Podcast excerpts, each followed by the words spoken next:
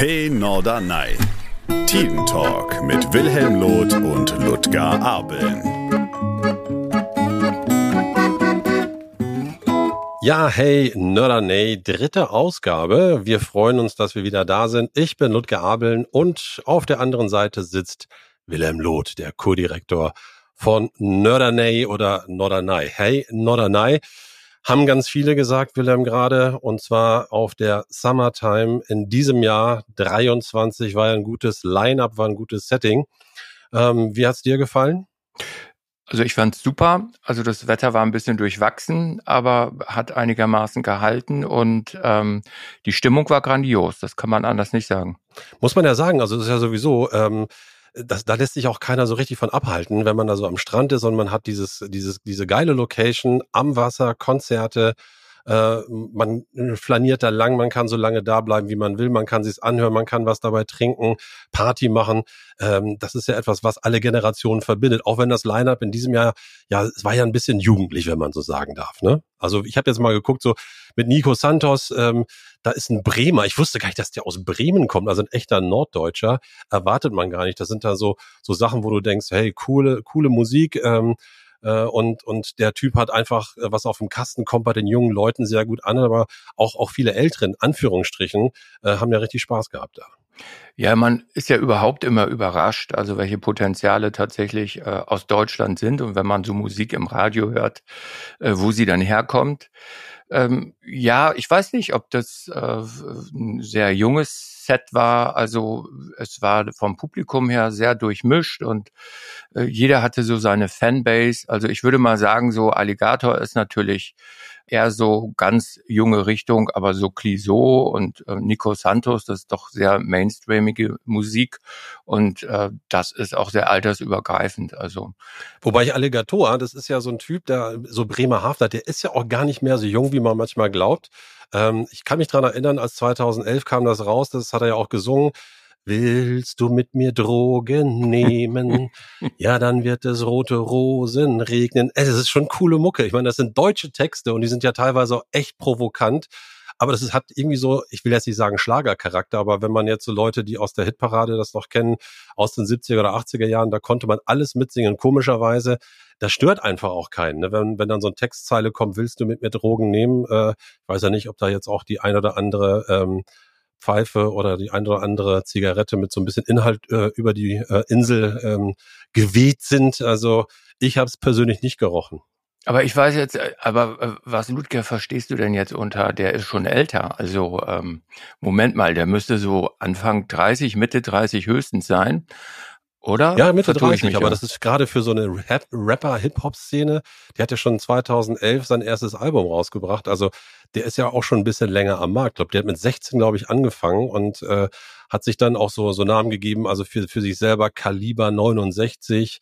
Ähm, also das ist schon, schon, schon, schon so Rollen, in die er schlüpft und vor allen Dingen die Musik ist ja in Teilen, hat sich dann auch total entwickelt. Ne? Also man muss ja auch sehen, dass diese Leute, die da äh, bei euch äh, am Strand dann äh, sind, dass sie natürlich auch da schon, ich sag mal, zwei Generationen ziehen. Also das ist ja nicht mehr nur Generation Y, sondern das, die Zetter sind auch schon dabei und vielleicht die, die, die neue Generation, die jetzt kommt, Generation Alpha, wie es jetzt ja so schön heißt, ähm, das ist ja schon Musik, die komplett übergreifend ist. Ne? Ja, aber das ist ja, ist ja, ist trotzdem auch inhaltlich, äh, sind das ja generationsübergreifende Themen. Also denk mal an Absolut. Sido ja. oder denk mal an Peter Fox, also sind ja nun auch nicht mehr äh, mit dem jüngsten Verpackungsdatum unterwegs und äh, singen doch äh, inhaltlich ähm, ganz spannende Lieder, die ja doch sehr gesellschaftsrelevant sind. Ne? Also die schauen den Leuten aufs Maul, sagt man ja so schön, und und äh, singen über das, was was sie fühlen und ihnen begegnet. Und ähm, äh, das äh, denkt man auch nicht immer unbedingt, äh, dass das ähm, Menschen sind, die sich schon eines solchen Alters rühmen. Also ich finde, das, das wollte ich damit gar nicht sagen. Das war ja auch keine Kritik an der Geschichte, sondern einfach so, dass diese Bandbreite einfach da ist. Das ist egal eigentlich, wer da am Strand spielt, ob das junge Leute sind, ob die deutsche Texte haben, ob es sag ich mal, wie alle Farben. Das ist halt ein DJ und Musikproduzent, der halt nicht so viel singt oder so viel Text hat, sondern wo es dann mehr so in diesen, in diesen äh, Techno-Bereich geht und so weiter. Das ist natürlich schon eine große Bandbreite, die ihr da an den Strand holt. Gibt es da irgendwelche Vorgaben oder wie wählt ihr eigentlich die Leute aus, wo ihr sagt, also äh, passt unheimlich gut, Clouseau passt dann, keine Ahnung, wieder zu Nico Santos oder zu Alligator oder zu alle Farben. Wie, wie, wie, wie besetzt ihr so ein Line-up eigentlich? Wie kommt ihr auf die Ideen und sagt, also in diesem Jahr möchten wir eigentlich ein bisschen in diese Richtung gehen oder ist es dann doch schon, dass ihr sagt, okay, man muss für alle was anbieten? Ja, also Erstmal müssen die Künstler für uns bezahlbar sein. Also das die kommen ist, doch freiwillig äh, nach Norderney. So, so eine Kulisse haben die doch selten. Ja, also wir werden oft gefragt, wie kommt ihr an diesen und jenen Künstler? Ich glaube, das hängt wirklich mit dem Setting zusammen, dass man eben äh, so eine tolle Location hat. Oft wird das auch mit Shootings verbunden und ähm, das ist natürlich auch, äh, das sind tolle Bilder, die da entstehen und es ist eine tolle Stimmung. Also nirgendwo ähm, in Deutschland ist man äh, dem Künstler so nah wie bei uns. Mhm. Also mit zweieinhalbtausend äh, in einem kleinen Strandstadion. Das ist schon sehr intim, das muss man wirklich sagen. Und Künstler lieben das. Für die ist das eine tolle Abwechslung. Und ähm, ja, ich äh, weiß auch nicht genau. Meistens ergibt es sich so. Man guckt am Markt, was ist gerade tourneetechnisch unterwegs. Ähm, wir achten natürlich auch darauf, dass wir unterschiedliche Genres auch bedienen, dass das nicht äh, nur aus einem Genre kommt, ähm, um da auch eine bestimmte Vielfältigkeit äh, reinzubringen. Sicherlich auch äh, unterschiedliche Generationen anzusprechen, ähm, äh, auch mal durchaus was in Richtung Schlager anzubieten, aber auch in Rock und Pop und äh, auch mal ein DJ, äh, ein guter, richtig guter, der auflegen kann. Also das ist so der Anspruch, mit dem wir unterwegs sind. Und dann schauen wir im Markt, wie gesagt, was ist bezahlbar und was ist gerade äh, unterwegs und was passt auch rein äh, in der Woche. Ja, ich meine, es gibt ja auch so die Möglichkeiten, gerade so für junge Bands oder auch für junge Einzelkünstler, die vielleicht in Anführungsstrichen noch nicht so gehypt sind, die noch nicht so bekannt sind, aber trotzdem vielleicht in ihrer Community, wie es ja heute so heißt, dass sie doch doch schon äh, auch ein Standing haben. Also Clouseau kenne ich schon sehr lange. Ähm, der war auch schon mal bei uns im NDR, als er noch ganz jung war, der 2001 sein erstes ähm, äh, Album rausgebracht. Und der ist mittlerweile ja so, so, so verschieden unterwegs in so verschiedenen Bereichen, hat mit Andreas Burani gesungen, hat aber auch schon den Paul Linkering bekommen für seine Texte, war bester Künstler hat einen MTV Europe Music Award bekommen. Also da gibt, das ist, das sind natürlich schon Leute, die ähm, ja auch eine Verbindung schaffen, glaube ich. Also ich habe das erlebt. Also wenn du da am Strand bist, dass wirklich äh, äh, komplett alle Leute, die vielleicht normalerweise so vielleicht nicht miteinander was zu tun haben, weil sie aus unterschiedlichen Generationen kommen, weil sie unterschiedlich unterwegs sind, aber äh, dass da so irgendwie so dieses Gefühl ist, wir sind jetzt alle zusammen hier in diesem Stadion, es interessiert uns einfach, äh, was da gerade kommt und die einen feiern die Leute richtig, andere sagen, boah, wusste ich noch gar nicht, dass der das macht. Das ist wahrscheinlich auch so eine Beseitigung von Vorurteilen, die da manchmal läuft, gerade was so generationenübergreifend oder Text ist, weil ich glaube, bei manchen Texten, die vielleicht auch ein bisschen provokant sind, äh, wenn man so den, den Bezug dazu plötzlich zu bekommt, vielleicht sieht man das danach auch alles ein bisschen anders. Ja, da hast du vollkommen recht. Interessanterweise äh, kennen wir auch viele Künstler noch aus ihrer Zeit heraus, wo sie eben noch nicht so bekannt waren. Ja, genau. Weil äh, die tummeln sich dann ja auch gerade so in Urlaubsorten, in Destinationen, um sich bekannt zu machen und also gerade im Comedy-Bereich haben wir auch ganz viele deutsche Künstler erlebt, die also so sich ihre ersten Sporen hier auf Norderney verdient haben. Für uns ist das ganz interessant, wie die sich weiterentwickeln, gerade Clüso. Ich glaube, der hat nochmal so einen richtigen Schub auch durch Lindenberg gekriegt damals. Das ist ja wirklich durch die Decke gegangen äh, dann. Ähm, ja, ich finde es auch immer wieder spannend, wie sich also auch auf den deutschen Bühnen Künstler zusammenfinden, wie man sich untereinander fördert äh, und befördert. Und ja, es gibt immer so, so zwei Dinge, über die wir ganz oft sprechen. Also du hast entweder einen sehr bekannten Künstlernamen und musst gucken, was bedient er für ein Genre. Oder du hast tolle Lieder, die im Moment total gehypt sind aber der Künstlername ist noch nicht so bekannt. Und da mhm. muss man immer abschätzen, kommen die Leute, äh, kaufen die sich dafür Karten? Also es gibt ähm, ganz, ganz tolle ähm, äh, Songs und äh, Lieder, ähm, auch in den Charts, aber man kennt dann den Künstler einfach noch nicht. Ähm, und äh, das also abzuschätzen und dafür wie sagt man so schön, die Nase im Wind zu haben. Was kommt an? Was wird äh, äh, gekauft? Wo wollen die Leute hin? Äh, das ist immer schon mal eine Herausforderung. Also wir sind auch schon mal mit dem einen oder anderen Gig auf die Nase gefallen. Also okay. wir haben mal UB, UB40 hier gehabt. UB40 kennst du, Red, Red ja, Wine. Ja, klar, also super so eine, ist ja auch noch Reggae-Band aus un, un, unsere Zeit und wir dachten, das Ding wird durch die Decke gehen. Da waren dann irgendwie 1500 Leute oder so und ähm, das ist dann natürlich echt, echt schade und äh, dann äh, hat man einfach äh, irgendwo ja das Problem abzuschätzen, sind die noch bekannt genug, kennt die eigentlich noch jeder? Äh, Supertramp ist auch so ein Beispiel, der ist ja jetzt alleine unterwegs, ähm, ist dann auch eben nicht mehr als Supertramp äh, unterwegs, aber muss auf jedem Plakat Supertramp draufstehen damit du es eben noch verkaufst. Verstehst du, was ich Klar, meine? Logisch, also du ja. musst eben, du musst eben sehen, dass gerade Künstler, ähm, auch die in unserem Alter äh, richtig gehypt waren, ich bin ja Jahrgang 67 und das ist kein Selbstverständnis. Also meine Kinder kennen viele von denen nicht mehr und äh, ich drehe völlig durch, äh, wenn ich höre, die treten noch irgendwo auf in Konzerten ja. oder sonst was. Ja, ich habe jetzt, äh, das, ich habe, weil du gerade sagst, diese Kooperation, ne, weil klar, logisch, äh, das fünfte Album da von Clouseau, ne, an und für sich, das war ja eben mit Udo Lindenberg und Wolfgang Niedekind. Also da siehst du schon, dass ältere Künstler auch mit Jüngeren noch was zu tun haben wollen, befruchtet wahrscheinlich beide oder was mich jetzt, was ich total gefeiert habe, war jetzt äh, auch mit Clusio mit Deichkind. Und da habe ich schon wieder so diese bisschen diese Gesellschaftskritik rausgehört. Also der, einer von den Texten heißt eben auch im Bentley wird geweint. Also das Thema Luxus, Gucci, Bentley, Rolex, Learjet, Goldbarren. Äh, man züchtet Leoparden, man kauft in Shanghai oder in Singapur ein und trotzdem setzen sich dann in ihren in ihr mega teures Auto und dann dieses in Anführungsstrichen Mitleid, ne, auch im Bentley wird geweint. Ich weiß nicht, worüber man im Bentley weint, weil ich habe keinen noch nie drin gesessen, aber äh, Gesellschaftskritik auch an dem, sage ich mal, an den Reichen ähm, im Land äh, ist auch immer so, äh, so schwingt da immer so mit, ne, dass man eben auf diesen Statusanspruch hebt und auf der anderen Seite äh, sozusagen ja auch äh, vielleicht sagt, okay, vielleicht nach außen hin geht's denen so toll, aber vielleicht sind die auch gar nicht so gut drauf oder vielleicht sind die auch einsam und so weiter. Und ich finde so, gerade so diese Texte, wenn man da bewusst reinhört und wenn das so viele machen, eben auch bei der Summertime, äh, das sind dann doch schon Verbindungen. Ich glaube, da kommt man bei manchen Sachen auch ins Gespräch. Ja, also ich habe das äh, eher so gedeutet, äh, wie du es zum Schluss gesagt hast. Ich äh, glaube, dass dieses Lied mehr darauf abzielt, zu sagen, dass Geld allein nicht glücklich macht. Ja. Äh, oder wie man früher sagte, jedes Häuschen hat sein Kreuzchen so.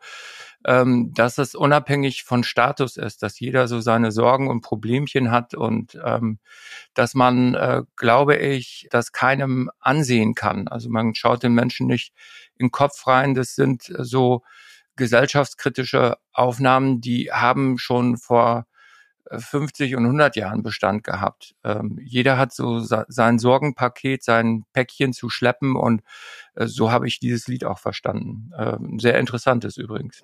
Und dann kann man bei so einer Summertime, kann man das Päckchen einfach oder den Rucksack mit seinen Sorgen mal in die Ecke stellen, einfach mal feiern. Es gibt natürlich auch eine Summertime 24, das heißt auch im nächsten Jahr wird es das selbstverständlich wieder geben. Ähm, äh, gibt es da schon irgendwelche äh, Neuigkeiten, die du uns erzählen kannst? Wer, wer kommt? Gibt es da schon Anfragen? Gibt es schon Bestätigungen? Ja, wir haben ja schon das erste Konzert ausverkauft. Übrigens auch eine Band, die mal Opus hieß und als Opus auch auf Norderney aufgetreten ist, im Jugendclub damals hier. Oh, echt? Und ähm, ja, heute heißen sie Pur. Ja, Live ist Live, sind, waren das die? Oder welche äh, Opus meinst du? Nee, Oder hießen die noch anders? Ja das ist die österreichische, österreichische Kombo, Band, ich, ne? genau. Die hießen einfach früher Opus, haben sich ja. dann als Pur umgenannt. Vielleicht, weil es Opus da schon gab äh, mhm. aus Österreich. Das weiß ich jetzt nicht. Ähm, aber äh, das ist ja mittlerweile eine Band, die füllen Stadien mit 50, 60.000 Menschen und äh, wir sind echt stolz, die hierher geholt zu haben. Und ähm, leider muss ich aber sagen, dass die schon vollkommen ausverkauft sind. Also wir haben also zu spät. Letzte, wir haben das im Juli äh, veröffentlicht, äh, in der zweiten Juliwoche. Und äh, an einem für uns sehr denkwürdigen Freitag wurden die Karten freigeschaltet. Und ähm, um 10 Uhr waren 60.000 Menschen im Netz und äh, also nur bam, bam, uns, bam, bam, jeder Genau, da haben. ist uns erstmal das komplette Netz hier zusammengebrochen. Äh, wir sind ja noch nicht so gut ausgestattet auf Norderney. Und ähm, ja, da hatten wir erstmal äh, zu tun, dass wir das also wieder äh, zum Laufen brachten und äh, haben am Abend alle Karten verkauft gehabt. Und ich muss auch sagen, der Vorverkauf vor Ort, also die Gäste und die Norderneyer haben sich wirklich die Klinke in die Hand gegeben. Also die Schlangen standen bis zum Inselkönig einmal quer über den Kurplatz. Das war wirklich irre. Also wir wussten, dass das gut ähm, äh, ankommen würde, wenn Pur nach Norderney kommt, aber dass der Hype so hoch ist, damit haben wir dann doch nicht gerechnet. Ja, das ist ja auch die nächste Frage. Also für viele Norderneyer, das hast du ja gerade schon mal angesprochen, es ist ja normal, dass viele Künstler auf der Insel sind und äh, oder KünstlerInnen, ähm, die dann teilweise in verschiedenen Locations auftreten. Ist das dann auch so, dass die Norderneyer tatsächlich auch noch sagen, boah, das ist jetzt nicht für mich normal, weil Summertime, ich freue mich als Norderneyer oder Norderneyerin genauso drauf wie alle anderen und die müssen sich aber genauso hinten anstellen für die Karten oder haben die irgendwie Vorrechte, dass man sagt, okay, äh, wenn ihr Glück habt, habt ihr eine Wohnung, könnt drauf gucken, äh, aber ansonsten müsst ihr euch genauso einreihen wie alle anderen Besucherinnen auch. Nein, es ist natürlich schon so, dass auch die Norderneyerinnen und Norderneyer große Fans ähm, der Summertime sind. Übrigens auch äh, von White Sands. Also das ist natürlich ja, äh, für die jungen Leute auf Norderney, die studieren, die nicht mehr hier leben, die kommen dann alle und treffen sich und äh, feiern sich und das Fest. Ähm, und so ist es bei der Summertime im Grunde auch. Also alles, was zwei Beine hat, ähm, geht dahin gucken natürlich auch, was läuft, äh, ist das mein Musikgeschmack oder nicht. Aber wir haben eben auch viele Norderneyerinnen und Norderneyer, die äh, bei uns zu Gast sind auf der Summertime, die sich darauf freuen, die auch immer schon ganz gespannt fragen, was ist dann nächstes Jahr angedacht und äh, die uns auch Tipps geben, äh, ladet doch mal den oder jenen ein oder könnt ihr die äh, oder die kriegen. Also das ist schon, ähm, das äh, ist schon sehr gehypt auf der Insel und äh, ja, viele freuen sich schon immer darauf.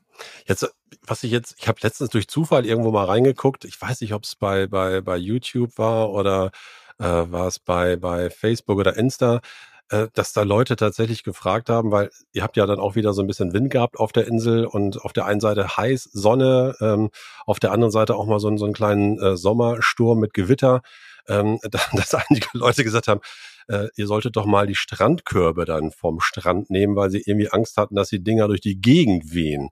Ne? Also beim Summertime selber war es ja alles äh, easy, aber ähm, äh, ist, ist das tatsächlich äh, der Fall, dass äh, dass da so eine Kritik kommt, dass, oder haben die einfach das Verständnis nicht dafür? Weil ich äh, kann mir, ich kann mir, kann mir schon vorstellen, wenn da so der Wind der blanke Hans über den Strand fegt, dass natürlich so diese, die Strandkörbe so als Windfang dienen, aber ähm, ich glaube, das hat eine andere, andere Bedeutung. Ne? Also ich glaube, ihr legt die schon um und äh, das hat nicht der Wind gemacht. Ja, also wir legen keine um, aber die Strandkörbe schon, wenn es äh, wenn's windet.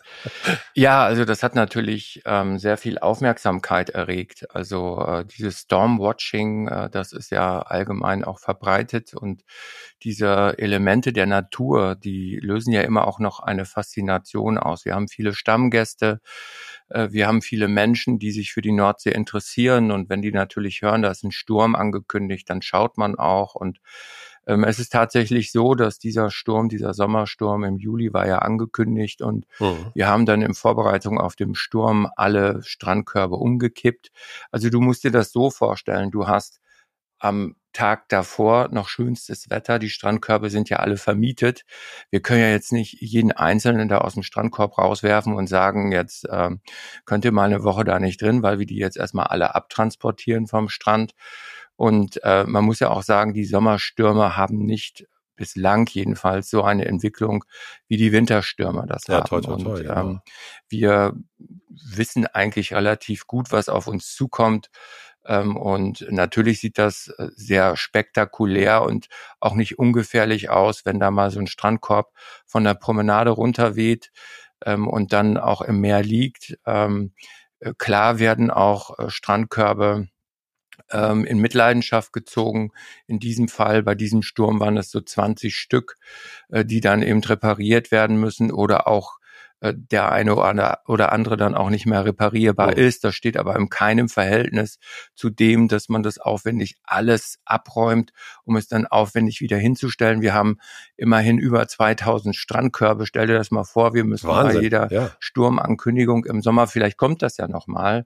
Wir wissen das nicht. Also ich glaube, der Klimawandel ist nicht mehr zu leugnen und auch so ein Sturm, wie wir ihn jetzt in Juli erlebt haben, ist äh, schon ungewöhnlich, auch für unsere Verhältnisse. Oh, oh. Ähm, auch der Wind so in den letzten Wochen, der sich immer wieder auftut, ähm, ist auch gerade nach den letzten Jahren äh, eher ungewöhnlich. Also man muss wirklich schauen, wie sich das weiterentwickelt.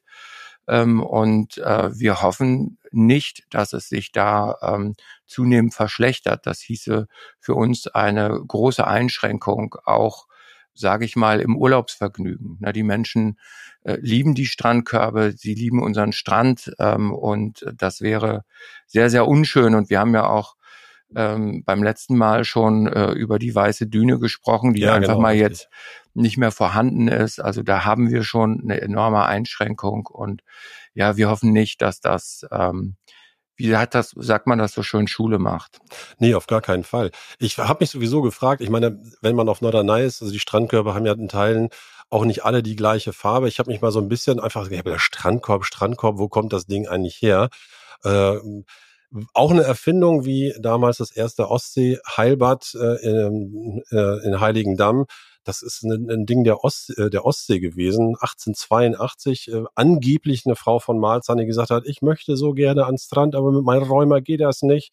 Und da hat äh, jemand, der vorher auch schon ähm, als Korbmacher gearbeitet hat, hat das Ding mal so ein bisschen erweitert. So wie es heute aussieht, äh, hat es damals noch nicht ausgesehen, aber der hat dann relativ zügig erkannt, also diese Strandkorbnummer auch so mit einer Überdachung, dass man windgeschützt ist, wenn man auch so einen kleinen Fußhocker dabei macht und vielleicht noch so ein bisschen äh, das auch zumachen kann und ein bisschen kippen kann. Das ist seit 1910 ungefähr unverändert. Also Strandkörbe, glaube ich, das ist an der Küste sehr verbreitet. Gibt es so ein typisches Norderneier-Modell eigentlich? Weil einige an der Ostsee sehen sie teilweise ein bisschen anders aus, vielleicht weil sie auch aus der Fertigung damals in der DDR in der ehemaligen gekommen sind? Äh, oder gibt es den typischen Strandkorb für Norderney nicht? Weil eure Farben sind ja schwarz, weiß, blau ähm, und die Strandkörbe sind ja oftmals eben sowieso blau-weiß gestreift oder äh, also die sind, nicht, die sind nicht oftmals blau-weiß gestreift, die sind nur blau-weiß gestreift Ach, bei uns. Ja, also okay. wir haben. Dann sind die äh, privaten ein bisschen ja, ja. Dann, ne? Also am Strand wird, wirst du keine andere Farbe finden. Okay. Das äh, entspricht ja unserem CI, also unser Corporate Identity und äh, die ist in Blau-Weiß und das ist auch ein sehr, sehr schönes Bild, wie ich finde. Absolut. Das Geflecht ist mal weiß, mal blau, mal beige. Vielleicht kommt es deshalb, dass es dir so ein bisschen äh, unterschiedlich mhm. vorkommt. Ähm, aber der Stoff ist immer blau-weiß. Und ähm, ja, ich ich, ich bin mir gar nicht so sicher, wie, wie und wo die Entstehungsgeschichte des Strandkorbes war. Ich weiß, dass es mal eine, ein Jubiläum gab, ähm, irgendwie 100 Jahre Strandkorb und dann stritten sich also Nordsee und Ostsee, also wer also den ersten hatte. Also in diese Diskussion mag ich mich jetzt nicht reinhängen, müsste man noch mal einmal wirklich richtig durchrecherchieren, wo der erste entstanden ist. Interessant finde ich, dass das so ein deutsches Phänomen ist. Also, absolut. Wenn absolut. du zum Beispiel äh, in Holland, warst du schon mal in Holland an der ja, Nordsee? Klar, na klar. Ja, ist ja auch Ameland, schön. letztes Jahr war super. Ja, genau. Und, Aber äh, das siehst du dir wirklich nicht, da hast du vollkommen recht. Ne? Na, das ist also äh, etwas sehr Tradiertes hier. Ähm, auch in England äh, an den Küsten findet man das eher als Seltenheit, äh, so, so, als Spezifikum oder äh, als Hingucker, aber äh, in der Vielfalt, wie es das äh, an der deutschen Ost- und Nordsee gibt, ähm, habe ich das, ist mir das noch nirgend anders ins Auge gesprungen. Und insofern ist auf jeden Fall davon auszugehen, dass der Strandkorb in Deutschland erfunden wurde. Also so, so viel ist man das, sicher. Das ist doch nochmal, und das habe ich jetzt wirklich gegoogelt, weil ich gesagt habe, Mensch, äh, in der Vorbereitung auf so einen Podcast musst du ja auch mal ein bisschen recherchieren. Äh, und was ich nicht wusste, wenn es woanders Strandkörbe gibt, es gibt teilweise auch in den USA welche und mittlerweile findet man vielleicht den einen oder anderen auch in Großbritannien oder mal an der französischen Küste. Sie heißen Strandkorb. Also es gibt keine Übersetzung dafür, sondern kann sich natürlich auch denken, dass wie bei Kindergarten zum Beispiel ist ein ja. internationaler Begriff oder oder äh, ähm, deutsche Angst. Ne? Also das mhm. ist ja auch das, was was viele Leute dann eben, das ist ein feststehender Begriff. Also wenn du tatsächlich in Frankreich einkaufen wolltest, könntest du in Lage sagen, ich hätte gern einen Strandkorb. Ne, also das ist schon, schon krass. Aber ja, insofern ist natürlich Menschen, auch. Äh, Menschen im, im Ausland muss man auch immer erklären, was ein Strandkorb ja. ist. Also die finden das auch völlig strange. ähm, ein, ein Strandkorb ist ja nicht eine, eine, eine Liege wie in Italien, ähm, sondern ist ja so ein Quadratmeter Glückseligkeit am Strand. Das ist wie so ein kleines Häuschen, das mir gehört für die Zeit, wo ich da bin. Da legen unsere Gäste auch sehr viel Wert drauf.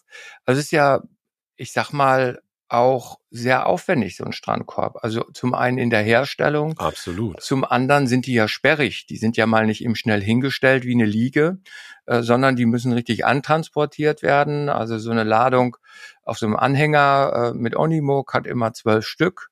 Äh, so, dann kannst du das einmal durchrechnen bei 2000 ja, bei Strandkörben. 2000, also man ist da schon schon äh, ein, zwei Wochen im Aufbau unterwegs, bis alles so steht, wie wir das gerne hätten.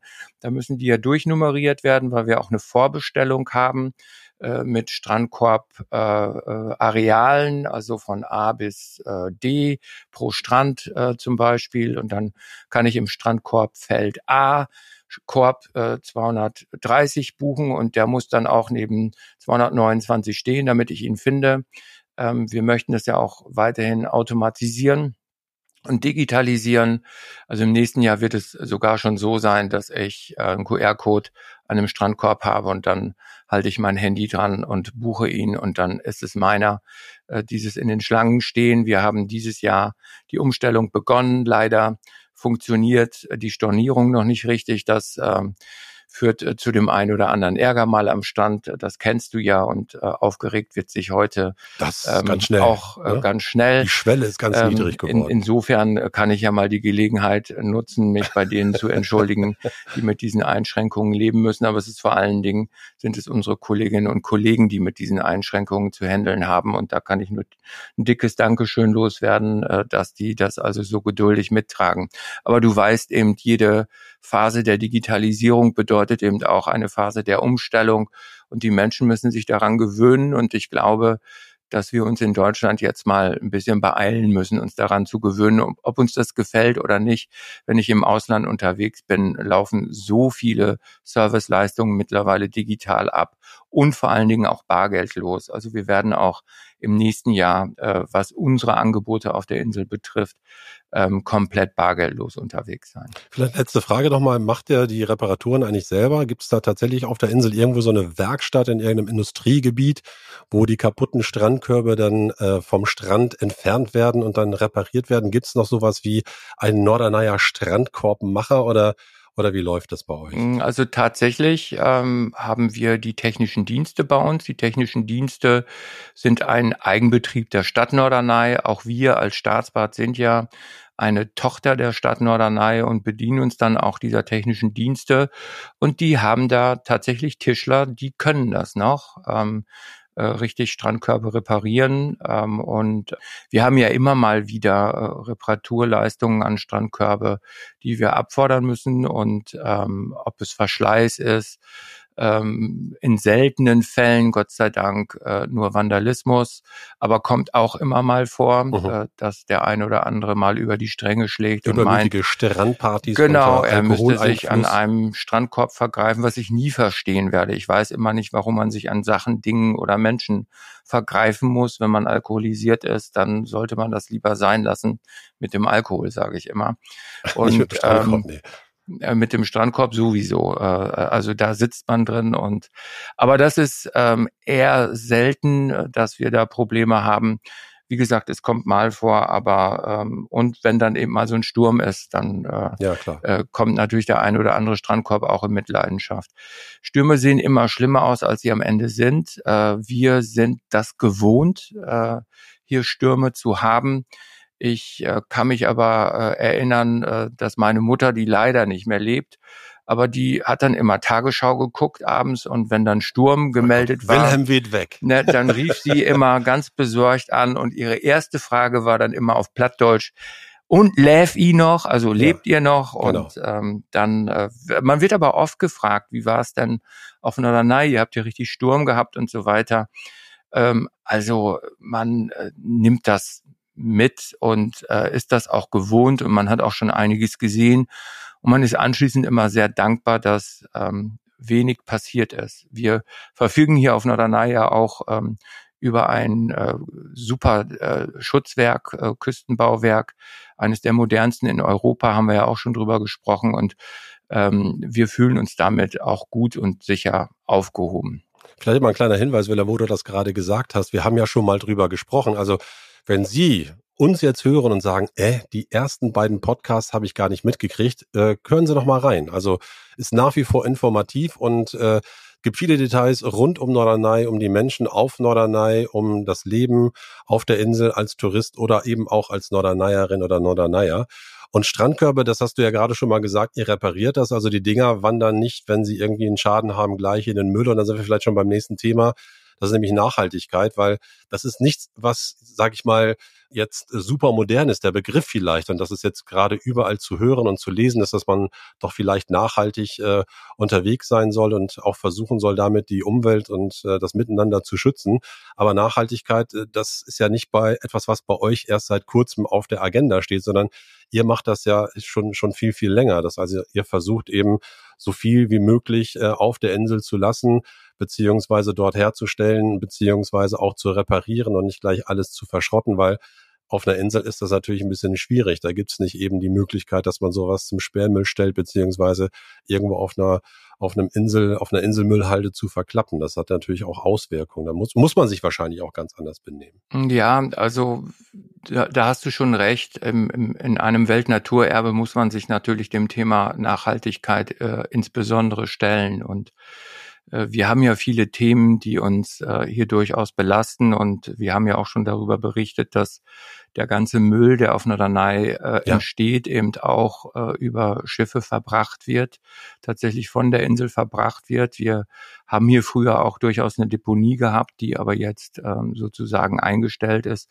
Wir haben aber auch einen großen Recyclinghof und wir achten natürlich äh, zunehmend auf unsere Nachhaltigkeit. Ich war äh, erst letztens kürzlich äh, auf einem Vortrag bei uns im Nationalparkhaus äh, zum Thema ähm, Mikroplastik. Also mhm. ein, ein Thema, das gar nicht so bewusst ist. Also mir ist das äh, immer mal wieder am Strand beim Joggen aufgefallen, dass äh, so kleine äh, weiße Partikelchen da liegen, von denen viele denken, äh, das äh, sei ein Stück der Natur. Das ist so aber, Muschel, Kalk oder sonst Genau, aber ne? das sind eben auch durchaus Mikroplastikteilchen über Zersetzungen, die im, im Meer stattfinden.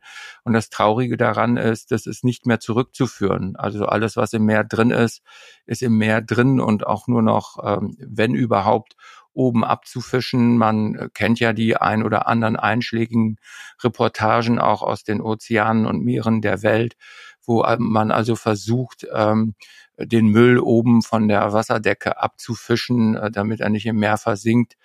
Ähm, das sind schon so Themen, die uns sehr betroffen machen. Aber äh, wo du es gerade ansprichst, wir starten gerade eine Nachhaltigkeitskampagne hier auf Norderney und sie betrifft tatsächlich ähm, den Zigarettenstummel und äh, den Hundekotbeutel. Also so, Zigarettenstummel kann ich nachvollziehen. Ja. Ne? Also das, es gibt Raucherinnen und Raucher, da muss man nicht drüber reden. Also äh, das wird sich auch nicht einstellen lassen. Das muss jeder für sich selber entscheiden. Aber die Frage ist einfach, wo schnipse ich die Zigarette hin? Weil es gibt ja Möglichkeiten, die auch irgendwo zu lassen. Aber das ist genau das, was mir aufgefallen ist. Du kommst jetzt auf diesen roten, ich sag jetzt mal vollgeschissenen Hundekotbeutel. Das, ihr hattet ja damit eine gute Idee zu sagen, wir bieten das als recycelbar an, äh, aber das äh, haben wahrscheinlich einige Leute irgendwie falsch interpretiert, was das Recycling betrifft. Ja, also ich, äh, wir können da gleich auch gerne nochmal grundsätzlicher, Nicht so lange. grundsätzlicher drüber sprechen, aber äh, ich, ich spreche da immer von der Karriere unseres Hundekotbeutels. Ja. Also wir haben das wirklich mal als ein Serviceangebot für unsere Hundehalterinnen und Hundehalter ähm, gesehen und ähm, haben dann aber auch schnell erfahren müssen, wie viele andere Destinationen und Großstädte auch, dass dann der Beutel äh, mit dem Hundekot äh, irgendwo in die Pampa geworfen wird. Und ähm, die Begründung war dann immer, äh, ja, da müsst ihr hier mal mehr Mülleimer aufstellen. Mhm. Also was ich nie verstehen werde, ist, warum sich ein Mensch berechtigt fühlt, seinen Müll äh, in die Natur zu werfen, äh, nur weil dort kein Mülleimer in dem Moment steht, wo er ihn gerne hätte. Das ist noch lange keine Berechtigung, das zu tun. Das verärgert mich auch sehr. Ähm, ich meine, wir leben überhaupt in einer Gesellschaft, und das finde ich wirklich schwierig, die sich nicht darüber aufregt, äh, wer den Müll wegwirft, äh, sondern äh, die regt sich eher darüber auf, über die, die ihn nicht schnell genug wegmachen. Das finde ich einen eigenartigen Ansatz, finde ich sogar sehr skurril. Ähm, und ähm, ich kann sagen, was Norderney betrifft, ist, dass viele Mülleimer auch viel Müll bringen. Also der Beweis, ähm, der ist erstellt, dass viele Mülleimer äh, äh, viel Müll bringen. Also oh. das hilft überhaupt nichts. Ich verstehe auch den Zusammenhang immer nicht nach den Ruf von noch mehr Mülleimern, damit ich es noch gemütlicher bekomme, meinen ganzen Müll, den ich kaufe und ja auch mitbringe. Ich bringe ihn ja auch mit. Dann frage ich mich immer, warum kann ich ihn auch nicht mit zurücknehmen? ähm, dann äh, das ist das ist natürlich etwas, äh, wo wo eine insgesamte äh, ein insgesamtes Umdenken stattfinden muss. Und jetzt kommen wir mal äh, zu der Weiterentwicklung dieses Hundekotbeutels. Ähm, dann haben wir ihn, also mein Petitum war damals, wir schaffen ihn wieder ab. Dann hat man politisch aber gesagt, nee, also das ist ja jetzt so ein liebgewonnener Service, den Ärger wollen wir nicht. Ähm, wir machen den Hundekotbeutel jetzt recycelbar. Der Preis des Hundekotbeutels verdoppelt sich im Übrigen dann. Das hat dazu geführt, dass als das dann öffentlich wurde, dass wir jetzt recycelbare Hundekotbeutel haben, dass dann ähm, ich sage das jetzt mal so ein bisschen überspitzt, dann sogar mit gutem Gewissen äh, der Hundekotbeutel mit dem äh, Hinterlassenschaften des Hundes in die Natur äh, entsorgt wurde. Ist ja recycelbar, baut sich ja ab, was im Übrigen auch äh, sehr kritisch zu sehen ist. Und äh, dann, als man sah, dass es noch mehr Hundekotbeutel sind, die da im Naturraum rumliegen, weil ja ach so viele Mülleimer fehlen, hat man dann gesagt, ähm, rot müssen sie sein, dann traut man sich nicht mehr. Ähm, jetzt haben wir rote äh, Hundekotbeutel. Hat es eine Verbesserung gebracht oder haben die Leute gesagt, oh, das ist ja schön, das sind so recycelbar, Jetzt sind sie auch noch rot. Äh, also bevor, bevor wir hier jetzt auf dem Podcast einen, einen Shitstorm erhalten, also es gibt viele verantwortliche Hundehalter. Ja. Ähm, wir sind hier auch, äh, wenn man mal irgendwas kritisiert äh, an und wir kritisieren Hundehalterinnen und Hundehalter in ihrem Verhalten und auch nicht den Hund.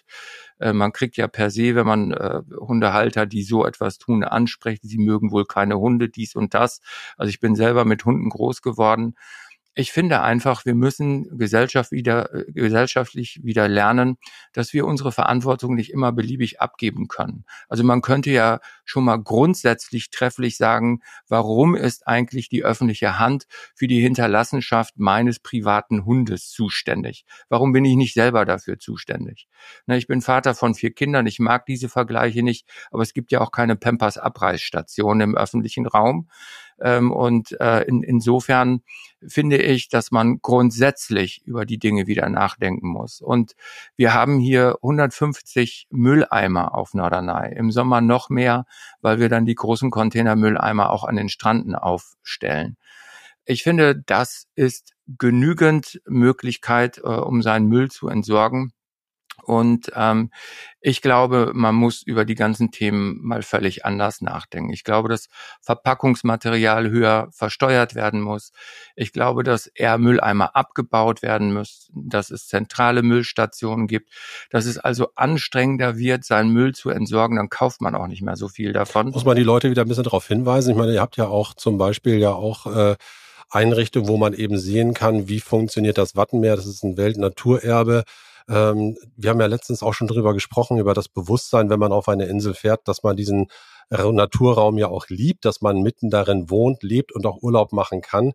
Äh, es gibt bestimmte Abschnitte, klar, wo es verboten ist, aber das respektiert dann ja auch jeder. Ist das vielleicht noch ein Schritt, wo wir zu wenig darüber nachdenken, was wir mit dem Verhalten, was wir an den Tag legen, dann auch verursachen? Ähm, ich will ja auch nicht über das Verursacherprinzip jetzt sprechen oder über Strafe, darum geht's ja auch gar nicht, sondern einfach, dass man, dass man die Menschen wieder so ein bisschen mehr darauf hinweist, so, das ist jetzt euer persönliches Ding und bitte sorgt auch dafür, äh, in, bei euch im Garten würdet ihr euch auch drüber aufregen, wenn da plötzlich rote Norderneyer Hundekotbeutel liegen. Naja, also ich bin jetzt auch kein Freund von Bestrafung, aber äh, sicherlich ist das auch ein Instrument, was funktioniert. Schau dir hm. Singapur an.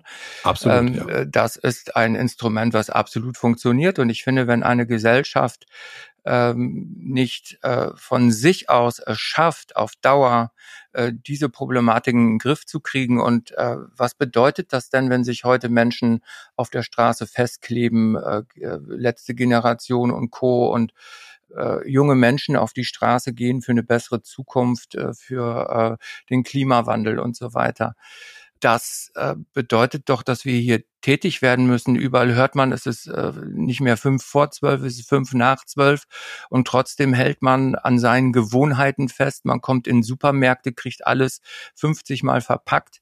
Was soll denn das? Also es ist ja, es gibt ja Möglichkeiten, darüber nachzudenken. Und du sprichst ja den Nationalpark an. Im Nationalpark steht nicht ein einziger Mülleimer, hm, ja. äh, weil man den Raum schützen will. Aber bin ich denn als Mensch schlechter? Also äh, warum bin ich umgeben von Mülleimern? Ähm, und äh, wie kommt man da drauf, wenn ein Mülleimer voll ist, seinen Müll daneben zu legen, der dann äh, quer über die Insel gefegt wird? Mittlerweile habe ich es mir angewöhnt, äh, Menschen zu fragen, die das tun. Dann frage ich immer ganz konkret, was machen Sie denn da? Ja, ich lege hier meinen Müll ab. Ja, dann sage ich, aber Warum legen Sie denn ab? Sehen Sie doch, weil der Mülleimer voll ist. Ich sage richtig, der ist voll. Also suchen Sie sich bitte einen anderen. Und wenn alle voll sind, nehmen Sie Ihren Müll mit nach Hause und entsorgen Sie ihn dort. Bist du da eigentlich damit mit, mit alleine mit so einer mit so einer Einstellung oder geht das anderen auch so? Ich meine, das ist immer so diese Diskrepanz äh, auf der einen Seite Service, auf der anderen Seite man will den Leuten eine möglichst leichte Zeit bieten, aber äh, du hast es ja gerade gesagt, äh, es gibt wahrscheinlich mehrere, auch mehr Norderneierinnen oder Norderneier, die vielleicht so ein bisschen sagen, das ist uns jetzt alles ein bisschen zu viel an der Stelle oder ist das nicht so? Ja, also das ist ja auch äh, ein Teil der Lebensraumdiskussion, die wir hier geführt haben. Also es gibt äh, immer mehr Menschen, die dafür sensibilisiert sind. Also wir haben viele Familien, die mit ihren Kindern hierher kommen, die sehen das dann, dass Müll am Strand liegen und dann fangen die einfach mal an zu sammeln ja, und ja. Äh, dann kriegen die auch mal eine Freikarte fürs, fürs Schwimmbad oder so, weil wir es einfach toll finden, dass die das tun. Auf der anderen Seite, glaube ich, leben wir in einer Form von, äh, ich will jetzt auch nicht äh, gesellschaftskritisch werden, aber ich stelle schon fest, dass es so eine Form von Passivität gibt, dass man sich also für viele Dinge einfach freikauft. Ne? Also oh. als Beispiel, wenn ich anfange, hier vom, vom, vom Rathaus, äh, vor der Kurverwaltung, äh, weil da irgendwelche Papierstücke, Schnipsel auf dem Boden liegen, anfange, das aufzuheben, dann merke ich, dass getuschelt wird. Haben die hier keine Leute, die das tun? Wir zahlen doch Gastbeitrag. Äh, naja, das ist ja keine Absolution. Also ähm, ich habe auch mal erlebt, dass eine Dame zu mir kam und sagte, das war noch in Corona, wo viele dann am Strand so äh, sich eine Pizza geholt haben oder sonst was, weil man in den Restaurants noch nicht gerne wieder sein wollte und haben natürlich ihr Müll da liegen lassen. Und die beschwerte sich dann, äh, sie wäre zum Frühschwimmen gewesen um 6 Uhr und sie wäre kaum ins Wasser gekommen. So viel Müll hätte da gelegen und ihre Erwartung wäre schon, dass der weg wäre. Äh, weißt du, das ist das, was ich meine. Man regt sich darüber ja, auf, dass er noch da liegt. So und hat auch wenig Verständnis, warum das wohl so sein könnte. Und ähm, das, das irritiert mich. Und dann habe ich die äh, Dame gefragt, ich sage, und was haben Sie gemacht? Dann sagte sie, ja, ich bin trotzdem schwimmen gegangen. Nee, ich sage, das war nicht meine Frage. Ich sage, haben Sie es aufgehoben? Da guckte die mich an, als wenn ich von einem anderen Planet, also als wenn das eine Unverschämtheit wäre. Na, und ich glaube, da sind wir alle in einer Gesamtverantwortung. Ich kann mich doch nicht absolutionieren, indem ich äh, da irgendwie äh, vier oder fünf Euro am Tag bezahle und dann müssen andere meinen Dreck wegmachen. Ich finde das eine eigenartige Haltung. Ich will das auch gar nicht, äh, dass das so extrem rüberkommt, wie das jetzt so ist. Also viele sind da verantwortlich, aber ich spüre so eine Art Passivität. Und mich ärgert das, äh, dass äh, da immer so ein, so ein Weiter so ist, als wenn es keine anderen Alternativen gäbe zu dem, was ja nachweislich nicht gut funktioniert. Also wir kriegen sehr viel Lob, dass unsere Insel immer sehr sauber ist. Aber das ist auch unglaublich viel Arbeit, die sauber zu halten. Es liegt nicht daran, dass die Leute äh, diesbezüglich besonders rücksichtsvoll wären. Na, also äh, da haben wir noch viel äh, Lernbedarf ähm, und ähm, da müssen wir dringend umdenken. Also Vielleicht trägt ja so ein Podcast, wie wir ihn machen, ja auch dazu bei, dass die Leute, wenn sie sich auf den Weg machen, mal einfach gucken, was was möchte ich bei mir nicht und wieso ähm, ist es normal, dass ich es dann woanders tue. Also das Thema können wir natürlich jetzt tierisch vertiefen. Die Zeit läuft uns schon wieder weg. Wir hatten schon wieder so viele Themen auf dem Zettel, Willem, äh, dass wir das wahrscheinlich gar nicht unterbringen können. Wir sind jetzt schon fast wieder bei der Dreiviertelstunde. Ein Thema, was ich jetzt äh, heute nicht mehr ansprechen würde, ähm, äh, wäre nämlich äh, die Tatsache, wir wollten eigentlich den Faktencheck machen, wann ist Norderneier, Norderneier. Ich glaube, das verschieben wir aufs nächste Mal. Das passt nämlich auch ganz gut.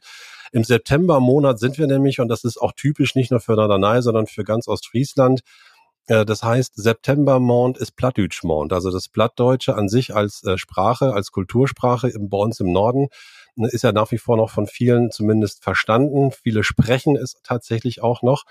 Aber wir haben uns überlegt, ob wir das beim nächsten Mal nicht so in einer Mischform machen, machen dass wir den nächsten Podcast so auf einer Mischung ähm, mal ein bisschen Plattdeutsch sprechen und das dann vielleicht nochmal auf Hochdeutsch so ein bisschen ergänzen, dass zumindest die Leute nicht abgehängt werden. Wie wichtig ist denn das eigentlich, dass die Sprache auf der Insel noch erhalten wird? Also es ist ja eine Maßnahme, die die ostfriesische Landschaft, also der Verband, ähm, ins Leben gerufen hat, vor vielen, vielen Jahren schon, dass man eben versucht, im öffentlichen Raum auch mal wieder die plattdeutsche Sprache zu sprechen. Ja, leider muss man aber sagen, also es ist ja Kulturgut. Kulturgut. Sprache ist ja auch Kulturgut. Absolut. Aber leider muss man eben auch sagen, dass also wirklich die plattdeutsche Sprache vom Aussterben bedroht ist. Ich befürchte, dass ich zu den letzten Generationen gehöre, die dieser ja, plattdeutschen Sprache noch mächtig sind genau. und auch aktiv sprechen. Ich habe ja noch Freunde sogar, mit denen ich Plattdeutsch spreche. Ich bin also gemischt Hochdeutsch, Plattdeutsch aufgewachsen. Ich habe mit meinen Eltern Plattdeutsch gesprochen, mit meinen Geschwistern Hochdeutsch. Ähm, und auch an der Stelle verliert es sich schon. Also wenn man oh. das nicht spricht, also meine Kinder sprechen es so gut wie gar nicht, finden das aber total super, weil sich natürlich auf Plattdeutsch, gerade wenn man am Schimpfen ist, äh, das ein oder andere viel, viel netter anhört. Als ja, das, das können wir nächstes Mal noch mal ein bisschen am Beispiel ein bisschen genau, erläutern, glaube ich. Richtig. Und das klingt dann alles viel netter und ähm, auch nicht so hart. Ähm, aber es gibt ja überhaupt Ludger Erhebungen darüber, welche Sprachen sich auch weltweit zukünftig halten wird. Und selbst die deutsche Sprache gilt ja als eine Sprache, die angeblich in den nächsten 200 bis 250 Jahren keinen Bestand mehr halten soll, weil sie einfach äh, von zu wenigen Menschen dann im, äh, im, im Weltvergleich, Vergleich, genau. im weltweiten Vergleich äh, gesprochen wird. Und ähm, ja, wir haben ja schon jetzt viele Anglizismen in der Sprache. Die Globalisierung tut sein Übriges. Und ähm, ganz ehrlich, in einer Multikulti-Gesellschaft, wie wir sie auch zunehmen werden, ähm, ist Sprache etwas sehr Wichtiges und Verständigung etwas Wichtiges und äh, das wird auch stärker zur Vereinheitlichung führen. Wenn du heute in Berlin unterwegs bist und gehst in ein Restaurant oder in eine Kneipe, dann ist es fast schon an der Tagesordnung, dass Englisch gesprochen wird. Wir machen es heute mal anders. Zum Schluss das plattdeutsche Wort. Ich habe wieder ein schönes rausgesucht. Äh, ist eher Ostfriesenplatt. Wir sind ja beide Emsländer, aber ich habe ja nun lange in Ostfriesland gelebt. Du wohnst auch auf Norderney. Äh, das heißt also auch Ostfriesisch. Ähm, hast du das Wort Vielapper schon mal gehört? Vielapper. Nein, tatsächlich nicht. Es ist äh, ein sehr leichtes Lebewesen mhm. was es leider immer seltener gibt. Äh, ich beobachte das in Kindertagen, sind die ganz viel und in ganz bunten Farben und Formen und Größen herumgeflattert und geflogen. Und äh, heute sieht man sie leider viel zu selten, was ja auch zum Thema Artensterben, zum Thema Nachhaltigkeit, zum Thema Naturschutz gehört. Aber vielleicht habe ich dann schon einen kleinen Hinweis gegeben, äh, was könnte dann ein Vielerpaar sein. Es fliegt auf jeden Fall und ist sehr leicht. Äh, das wird dann irgendwas Schmetterlingshaftes, Richtig. Insektenhaftes oder sonst was genau, sein. Ein Schmetterling. Vielapper ist ein Schmetterling. ein Schmetterling. Also äh, ich finde teilweise, was du gerade gesagt hast, eben auch so viele ähm, Worte auf äh, Plattdeutsch, die sich sehr, sehr schön anhören. Vielapper, finde ich, gehört dazu. Äh, und damit würde ich sagen, ist das schon mal der du, Hinweis. Ganz kurz, ganz ja. kurz, wusstest du eigentlich, dass für viele ausländische Menschen, die Deutsch lernen, Schmetterling ein Lieblingswort ist? Nein. Weil das finden die typisch deutsch. Und die sagen auch nicht Schmetterling, die sagen Schmetterling. Schmetterling. Schmetterling. Das finden die ein sehr, sehr typisches Wort. Äh, viele sagen ja auch immer, die deutsche Sprache sei sehr hart. Ähm, und das macht sich wohl an dem Begriff Schmetterling besonders bemerkbar. das habe ich jetzt schon sehr häufig gelesen und auch gehört. Und ähm, die sagen das immer mit einem Lachen und äh, finden das Wort außerordentlich witzig. Fand ich Witzig finde ich auch Vielapper und ich freue mich eigentlich auch darauf, dass wir beim nächsten Mal so ein bisschen mehr in die plattdeutsche Sprache eintauchen wollen. Das ein, oder andere, das ein oder andere Thema können wir heute nicht mehr besprechen, aber das ist nun mal der normale Lauf in einem Podcast, dass man einfach mal ein bisschen ins Reden kommt. Ich sage erstmal Dankeschön, Willem, dass du wieder Zeit hattest. Ich danke und äh, freue mich auf alle Zuhörenden, die äh, Lust auf diesen Podcast haben. Und Sie merken schon, also es gibt viele, viele Themen rund um Norderney, rund um die norddeutsche Kultur. Und mit nächste Mal, dann Wort hat ein Beten mehr Plattdeutsch, aber wir lassen Sie damit nicht ganz alleine, sondern das ein oder andere werden wir übersetzen. Also, Hey Norderney, für diesmal äh, Dankeschön Willem und äh, was du vorhin schon gesagt hast, wie hört uns, ne? Also mit Annemal. Jo, mit Annemal. Hat Spaß gemacht, Ludger. Danke. Bis ciao, dann. Ciao, ciao. ciao. Hey Norderney. Talk mit Wilhelm Loth und Ludger Abeln. Jeden ersten Freitag im Monat. Jetzt abonnieren.